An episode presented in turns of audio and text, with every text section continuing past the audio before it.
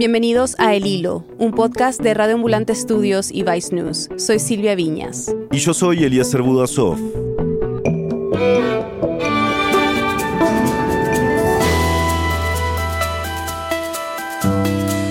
Se desinflan los ánimos en el mundo de las criptomonedas. Las criptomonedas han encendido las alarmas ya que siguen en caída. Los precios del Bitcoin han caído casi un 25% este año. El precio de Bitcoin está cayendo, cayendo y cayendo. El valor del Bitcoin y otras criptodivisas tuvieron una fuerte caída en enero. Hoy el precio del Bitcoin ronda los 36 mil dólares. Eso representa una caída del 50% con respecto a noviembre. Pero ¿a qué se debe este desplome tan abrupto? Aquellos que tratan de encontrarle lógica a estas fluctuaciones tienen diferentes teorías. Unos dicen que se debe a los anuncios que hizo hace poco la Reserva Federal de Estados Unidos para luchar contra la inflación que sigue creciendo. Otros que se debe a las protestas en Kazajistán, que es el segundo centro más grande del mundo para la minería de bitcoins después de Estados Unidos. Y hay quienes sostienen que se debe a que el Banco Central de Rusia propuso prohibir el uso y minería de criptomonedas. La realidad es que todo esto es especulativo. En este mundo digital no hay una razón específica que explique los movimientos diarios de las criptomonedas. Pero hay un país en el mundo donde una parte de los fondos públicos depende de estas fluctuaciones. Hoy, ¿cómo ha sido el experimento del Bitcoin en El Salvador a cinco meses de haberse convertido en moneda de curso legal? ¿Y cómo estos cambios abruptos en la criptomoneda pueden afectar al presente y el futuro del país? Es 4 de febrero de 2022.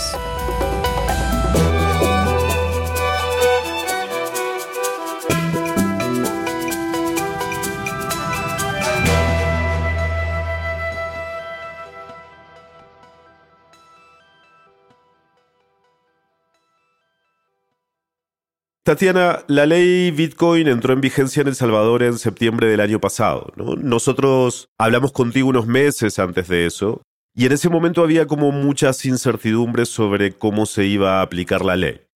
Ahora que el Bitcoin es oficialmente una moneda de curso legal en El Salvador, ¿cómo ha resultado esa práctica? Ese día, el 7 de septiembre, había mucha emoción, incertidumbre, enojos en una parte de la población, pero había muchísimas emociones. ¿Y por qué enojo? Porque había muchas personas que no querían Bitcoin como moneda de curso legal. Ella es Tatiana Marroquín, economista y experta en finanzas. Hablamos con ella porque ha estado siguiendo muy de cerca la adopción del Bitcoin como moneda de curso legal en El Salvador. Según una encuesta de la Universidad Centroamericana que salió ese mes, siete de cada diez salvadoreños rechazaban el uso del Bitcoin como moneda de curso legal, y dos de cada diez ni siquiera sabían qué era. Incluso hubo protestas días antes del 7 de septiembre de 2021. Bueno, ese día comenzó con mucha curiosidad generalizada. Las personas comenzaron a bajar la billetera electrónica. Unas semanas después, el presidente Nayib Bukele anunció en Twitter que esta billetera electrónica ya tenía un poco más de 2 millones de usuarios. Que es más o menos el 30% de la población salvadoreña.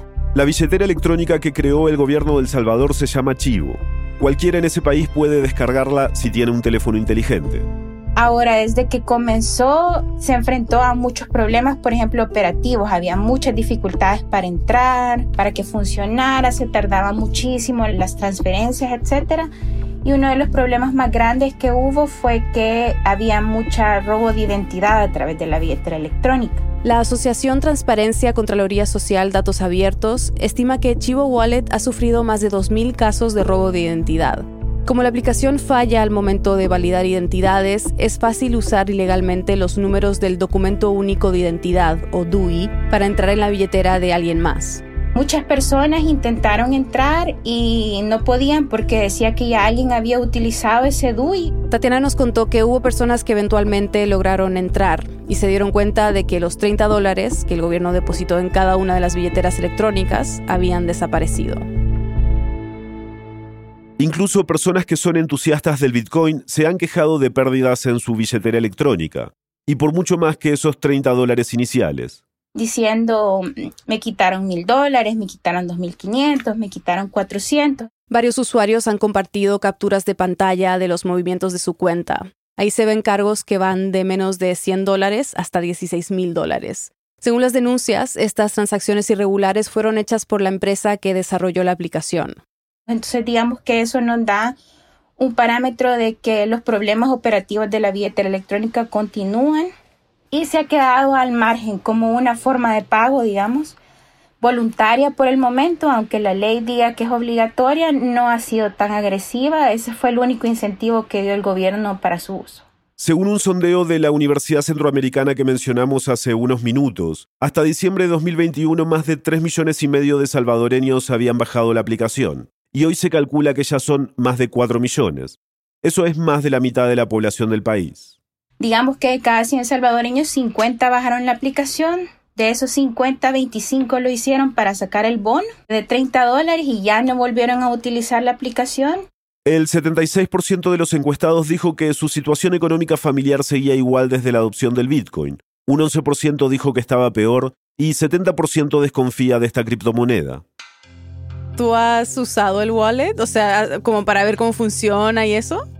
Yo no lo bajé a mi celular porque me quería proteger de la vigilancia estatal, pero compré un celular extra y la bajé para ver el funcionamiento y ahí fue que me di cuenta que habían ocupado mi DUI pero logré encontrar varias gente que me prestaba para ver cómo funcionaba o cómo se movían los precios, me mandaban diariamente cómo se movían los precios. Entonces sí logré ver que era muy poco funcional, es muy lenta, entonces funciona más cualquier otra aplicación de un banco con dólares. Entonces la decisión no es tan ideológica de la gente, es más de funcionalidad. Tatiana nos contó que si bien en El Salvador hay muchos negocios, especialmente grandes cadenas de supermercados, donde se hacen operaciones con Bitcoin, la mayoría de los salvadoreños continúan pagando en dólares. Y esto es algo que Tatiana vio hace pocas semanas donde comenzó todo, en el Sonte. Las olas de El Sonte atraen a nacionales y extranjeros, pero ahora no solo las olas, sino también su nueva forma de economía, también se ha denominado la ciudad del Bitcoin. Nosotros utilizamos el Bitcoin para hacer transacciones diarias, comprar pupusas, comprar verduras, cortarme el cabello, puedo pagar un hotel, puedo pagar un restaurante, casi todo se puede pagar con Bitcoin en el Sonte. Para que ustedes tengan una referencia, el aeropuerto de El Salvador es tres veces más grande que el Sonte, es decir, el Sonte es un lugar muy, muy pequeñito y tiene muy poco comercio y digamos que estos locales más grandes de, de comercio o de venta son hoteles exclusivos para turistas. Entonces, en ese sentido, este pequeño espacio de territorio sí ha traído turistas y criptoentusiastas, digamos, sí los vemos caminando. You might be thinking, what the heck are you doing in El Salvador? And the answer is Bitcoin. Y haciendo videos internacionales. All right, Joe. My boy Will got here and we're about to head to uh, Bitcoin Beach, aka El Zonte, o El Zonte, aka Bitcoin Beach. Son dos dólares. Eh, quiero pagar con Bitcoin. ¿Es posible o...? O sea, todo lo que dice acá, que son dólares, lo puedo pagar en Bitcoin, sin problema. Sin problema, ahí te dicen cuánto es, ya venís aquí, ya, haces la transferencia y listo. Cuando uno ve con mucha atención lo que está pasando en el Sonte con las personas que viven en el Sonte, claro, algunas se entusiasman con Bitcoin y todo, pero su vida no ha cambiado sustancialmente. Tatiana fue a una pupusería cuando estuvo en el Sonte hace poco. Notó que la mayoría pagaba con dólares y en efectivo, algunos turistas con Bitcoin. Y también se dio cuenta de que se veía igual que cualquier otra pupusería. Estaba hecha de láminas, no tenía baños, no hay mejoras en las escuelas, la calle adentro del Sonte es de tierra, solo pasa un carro. Entonces no ha habido, digamos, mayor cambio sustancial en la vida de las personas, más que en sí el turismo y los dueños de estos hoteles. La primera vez que hablamos con Tatiana en julio del año pasado, nos contó que ella y otros economistas estaban preocupados por los 16 artículos de la ley Bitcoin, especialmente el que obliga a las personas a recibirlo. Para mi alivio y el de muchas personas en El Salvador, sobre todo economistas, muy pocos de los artículos de la ley han sido aterrizados tal cual. Entonces han quedado más en papel. También había algunas cosas que, bueno, los artículos de la ley eran bastante generales, entonces eran muy poco aplicables en sentido estricto, ¿verdad? ¿Tienes temores nuevos ahora, después de estos casi cinco meses que has visto cómo funciona?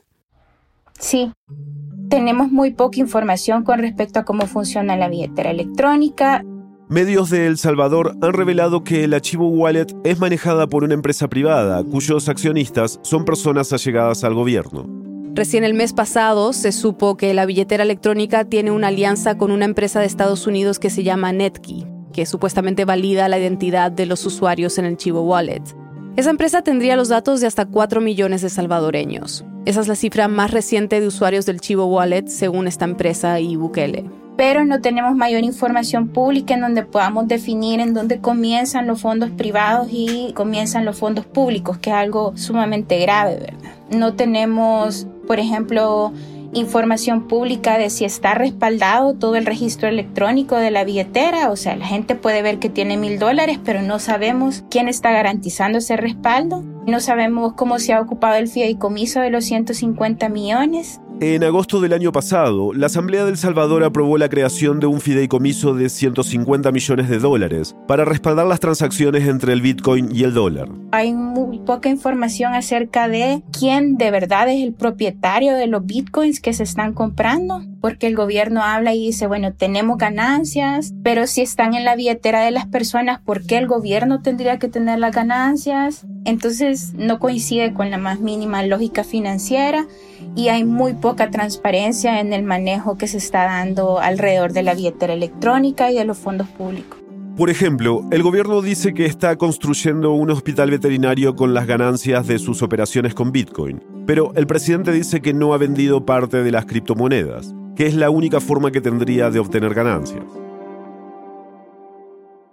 Tatiana, ¿qué nos dice la implementación de esta política, no de la ley Bitcoin, sobre cómo funciona el gobierno de Bukele? A mí me parece que nos dice muchísimo desde el momento en el que todo el anuncio comenzó en una discusión en inglés en Miami. I will send to Congress a bill that will make Bitcoin a legal tender en El Salvador. En la cual absolutamente nadie sabía nada. Se hicieron muchísimas críticas, muchísimas propuestas incluso Solo quitémosle lo de moneda de curso legal, solo quitemos lo que dice obligatorio y absolutamente nada de eso fue recibido por parte del gobierno. Todo lo contrario, por ejemplo, a uno de nuestros compañeros llegaron a apresarlo por parte de la policía. Creo que demuestra mucho, digamos, lo lejano que está de los intereses de la población, pero también demuestra lo inteligente que es para manejar las comunicaciones y para volver una discusión totalmente polarizante parte de las emociones no solo del mundo, sino que de El Salvador, ¿verdad? Después de la pausa, el impacto de la caída de Bitcoin en El Salvador. Ya volvemos. Hola, soy Daniela Cruzat, periodista y productora senior en El Hilo. Queremos que este 2022 nuestro periodismo tenga más impacto y respuestas en los temas que quieres comprender mejor. Cada semana investigamos en profundidad para brindarte información confiable. Un ejemplo de eso son nuestras historias sobre la crisis medioambiental en Latinoamérica. ¿Te gustaría saber cómo el desierto de Atacama se convirtió en un basural de ropa fast fashion? En nuestro episodio número 92 te lo contamos. Encuentra esta y otras historias en nuestro sitio web elhilo.audio o donde escuches tus podcasts. Muchas gracias.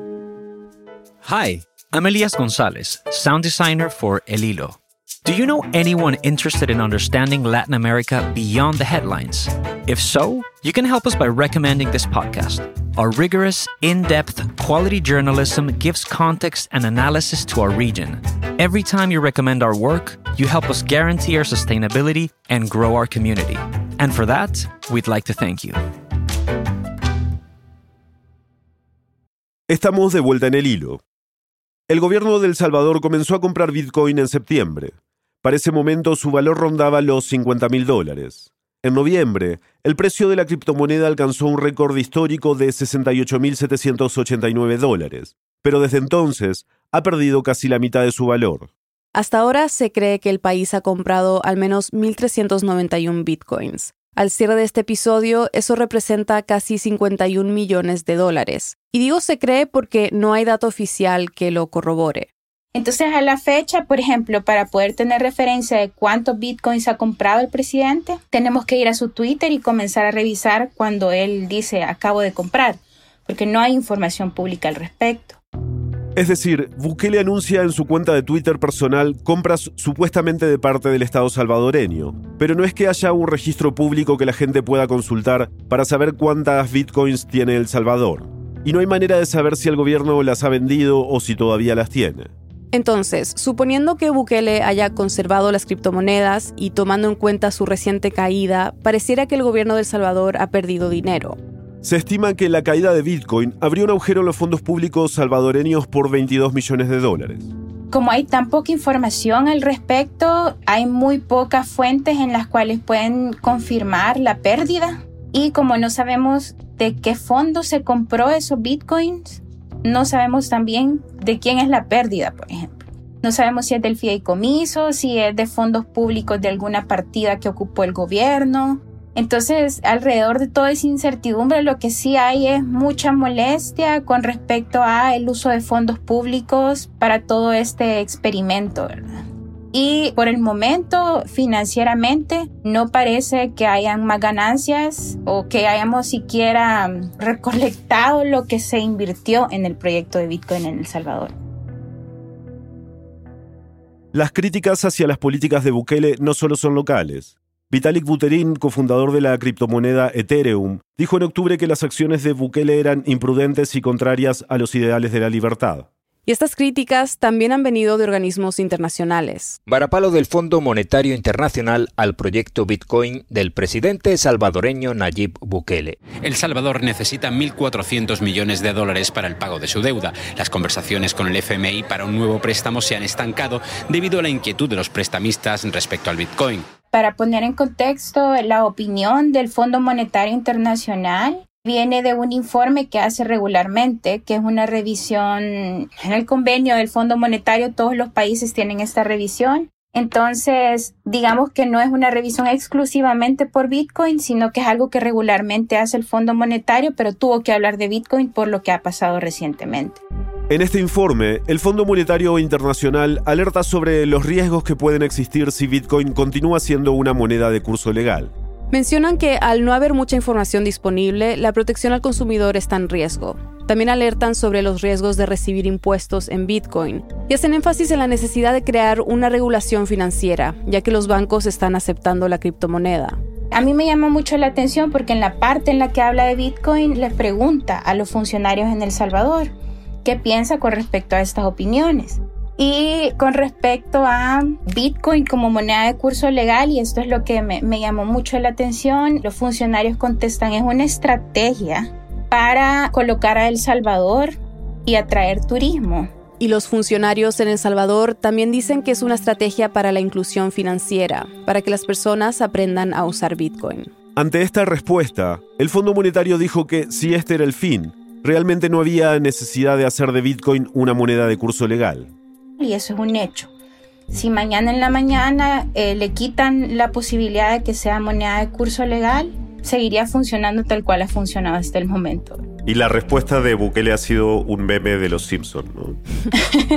sí, a mí me parece que Nayib Bukele tiene dos funciones y una de ellas es ser este criptoevangelista. Hay que aceptar que es un influencer de Bitcoin en el mundo pero también de casualidad es el presidente de El Salvador. Entonces, un presidente, si recibe este informe de 114 páginas, se sienta con sus técnicos, lo analiza y se da cuenta de que nada de lo que ha pasado por el momento se viera afectado por esta recomendación del Fondo Monetario y fácilmente aceptaría la recomendación un criptoevangelista sabe que el quitarlo como moneda de curso legal pega mucho a, esta narrativa épica de revolución en contra del capital financiero. Y me parece que ese meme o esa respuesta de Nayib Bukele nos está diciendo quién está gobernando El Salvador, si es un presidente o el criptoevangelista. Y bueno, es el criptoevangelista desafortunadamente. Otros miembros del gabinete de Bukele han reaccionado ante la prensa, como el ministro de Hacienda Alejandro Zelaya, que dijo, y aquí cito, Ningún organismo multilateral te va a obligar a hacer nada, absolutamente nada. Los estados son soberanos y toman decisiones soberanas. Por su parte, la oposición salvadoreña ha presentado una iniciativa ante la Asamblea Legislativa para derogar la ley Bitcoin. El Salvador tiene muchísimos más problemas que solamente Bitcoin, ¿verdad? Tiene problemas de gobernabilidad y de muchísimos golpes a la democracia, persecución política, etc. Por eso, aunque el tema de Bitcoin ha acaparado los titulares, las discusiones que se han dado con el Fondo Monetario no son exclusivamente sobre eso sino que también son, bueno, estas instituciones que deberían de servir para hacer Contraloría de los fondos públicos, no las estás dejando ser Contraloría, eso le dice al gobierno. O los niveles de deuda que estás teniendo y para los que los estás usando no se ven de forma ordenada, no estás ordenando tus finanzas públicas. Para darles una idea del desorden, solo para poder completar el presupuesto nacional de 2022, El Salvador tiene que pedir prestado 500 millones de dólares. El país tiene una deuda rezagada del año pasado y en 2023 se le vence otra deuda de 800 millones de dólares. Entonces creo que la decisión del Fondo Monetario de parar por el momento las negociaciones de préstamo vienen más de la integralidad de estas críticas que únicamente de Bitcoin claro, en la narrativa de redes sociales y sobre todo esta narrativa de criptomonedas, ¿verdad? Es como, ay, me están atacando, eh, no quieren que sea esta moneda que venga a cambiar el mundo trascendentalmente, pero no, no, no es, no es así. ¿Y qué tan posible ves que el gobierno se eche para atrás con la ley Bitcoin para poder avanzar con el FMI?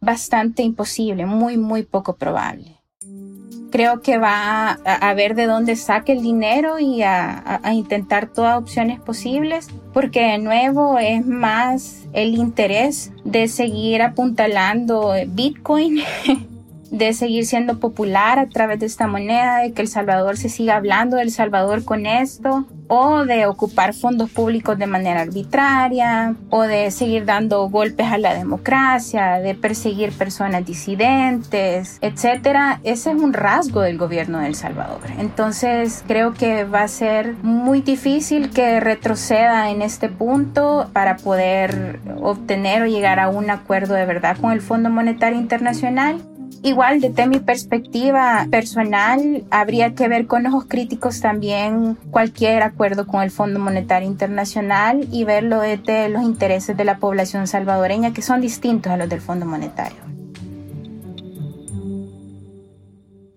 ¿Tú crees también que de alguna manera esta gran publicidad y estos juegos, digamos, que hace Bukele con el Bitcoin puedan ser también un poco una especie de cortina de humo para, digamos, esconder todo el resto de otros problemas de los que no se hablan.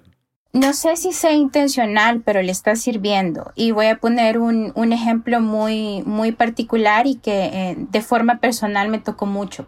Yo soy una de las personas que está confirmada por haber sido hackeada con Pegasus en su celular, por ejemplo. Pegasus, el malware creado por la compañía israelí NSO Group y que han usado distintos gobiernos para vigilar a periodistas, opositores y activistas. En El Salvador, uno de los principales afectados ha sido el medio El Faro. Los teléfonos de más de 20 reporteros y editores fueron hackeados con el uso de este programa espía. Entonces, hace unos días se anunció que el Fondo Monetario recomendaba que se quitara Bitcoin como moneda de curso legal y Snowden Edward Snowden, el hombre que filtró documentos del NSA, la Agencia de Seguridad Nacional de Estados Unidos, en 2013. Gracias a él salió a luz que la agencia usa una herramienta que recopila datos electrónicos privados, como fotos, correos electrónicos, chats de audio y video, de usuarios de Gmail, Facebook, Microsoft y otros. Dijo, bueno, alguien tiene miedo con referencia al Fondo Monetario Internacional que cuando uno lee los 114 páginas se da cuenta de que el Fondo Monetario no tiene miedo que no le pague El Salvador, pero no de Bitcoin. Entonces me llamó mucho la atención porque muchos le decíamos con un poco de desesperación por la situación que estamos viviendo algunos aquí, como es un gobierno que nos persigue, es un gobierno que ocupa Pegasus para seguir a sus periodistas o a disidentes o a personas como yo que hablan desde su profesión pero en contra de algunas políticas y era bien poca la respuesta que teníamos porque estaban metidos en esta gigantesca narrativa de Bitcoin versus dólar o el capitalismo anterior, etc. Entonces, le está funcionando porque se está discutiendo muy poco acerca de lo que de verdad le está pasando a la gente en El Salvador. Me parece que él muy seguido se pierde en esta, en esta función que tiene de influencer de Bitcoin, ¿verdad? Que es válida y yo lo entiendo que ha de ser divertido, sobre todo para alguien como él, tener tanta atención, ¿verdad? Entonces empatizo con eso. Claro que sé que lo disfruta, pero me parece que ya es el momento de ser presidente de Salvador.